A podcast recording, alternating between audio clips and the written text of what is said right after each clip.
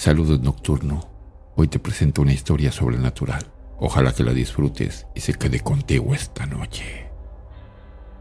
El fin de semana pasado casi tuve un accidente automovilístico. Estaba enviando mensajes de texto en mi teléfono y conduciendo por una carretera vacía en medio de la noche. Sí, estaba borracho.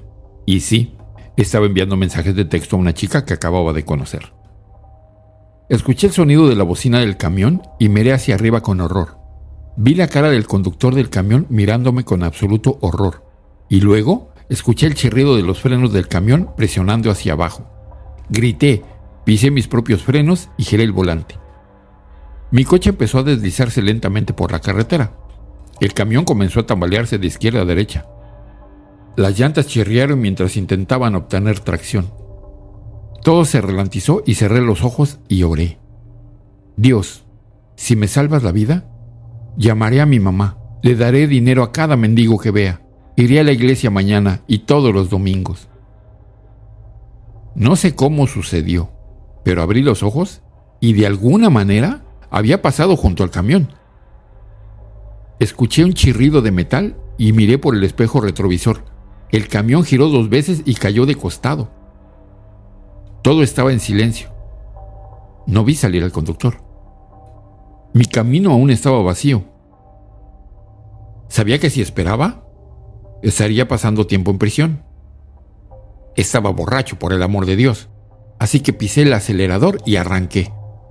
Parece que nadie me vio. Al día siguiente era domingo y obviamente no fui a la iglesia.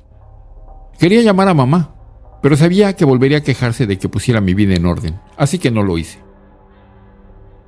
Le ofrecí a un mendigo la mitad de mi sándwich, pero no lo quiso. Creo que de alguna manera Dios tomó esto como algo personal. El lunes estaba en la universidad, caminando por la calle, cuando vi a dos médicos corriendo detrás de un hombre. Estaban gritando y corriendo tras él.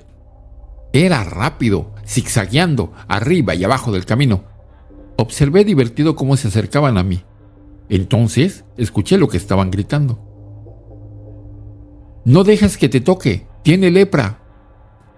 La gente comenzó a correr. El hombre de repente fijó sus ojos en los míos y comenzó a correr hacia mí.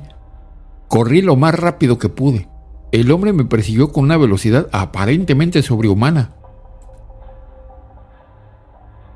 Yo respiraba con tanta dificultad que apenas podía conseguir oxígeno y él seguía acercándose más y más.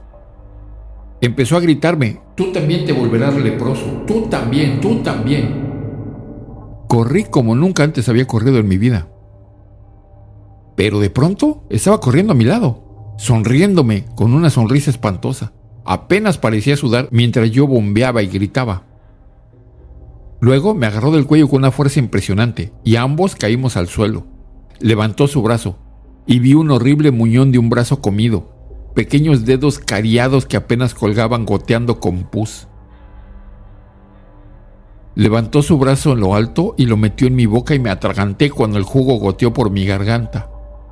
Me sonrió con una gran sonrisa y dijo, La próxima vez no uses la boca para hacer promesas que no puedas cumplir.